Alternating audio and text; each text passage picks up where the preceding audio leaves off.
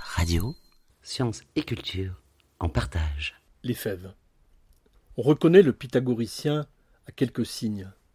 Il se lave d'abord le pied gauche, il chausse en premier le pied droit, il ne se ronge pas les ongles près d'un sacrifice, il plante de la mauve, mais il n'en consomme pas, il évite le fou rire et surtout, il s'abstient de manger et même de toucher des fèves. Il y a là une énigme, et ceux qui sont de la secte préféreront se couper la langue avec les dents et vous la cracher au visage, plutôt que de vous en donner la clé. D'autres, qui ne sont pas initiés, tenteront de la résoudre.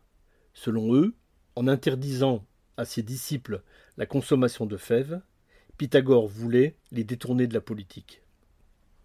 En effet, dans certaines villes, on se servait de fèves pour l'élection des magistrats, et ce tirage au sort présentait un risque, celui de confier à des incompétents des responsabilités politiques. Certains évoquent d'autres dangers, l'abus du sexe notamment, qu'ils expliquent par la ressemblance des fèves avec les testicules. Ou bien ils écoutent Cicéron, parlant de la divination, disant qu'il faut s'abstenir de manger des fèves car elles sont indigestes, échauffent le sang et empêchent les rêves divinatoires. Ou au contraire, elles engourdissent les sens et produisent des songes illusoires. Pline estime que Pythagore en condamne l'usage pour cette raison. Mais suivant d'autres, c'est parce que les âmes des morts sont dans les fèves. Comme je ne suis pas membre de la secte, je traverse un champ de fèves sans transgresser un interdit. Je veille seulement à ne pas abîmer la merveille avec mes gros sabots, à ne pas tuer dans l'œuf le miracle qui se prépare, la résurrection qui aura lieu, normalement, au printemps. Car les fèves, semées en novembre, arrivent au marché sur nos tables, dans nos assiettes, en mai.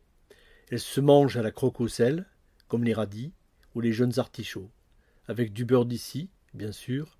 Rien que d'y penser, j'en ai l'eau à la bouche et les mots. La tradition plaçait une fève dans la bouche du mort, pour la route, pour le voyage qui conduisait de l'Égypte aux rives du silence. On lui apprenait en quelque sorte à se taire. Aujourd'hui, la fève nous fait parler. Le mot sur le bout de la langue, rien n'empêche qu'il sorte.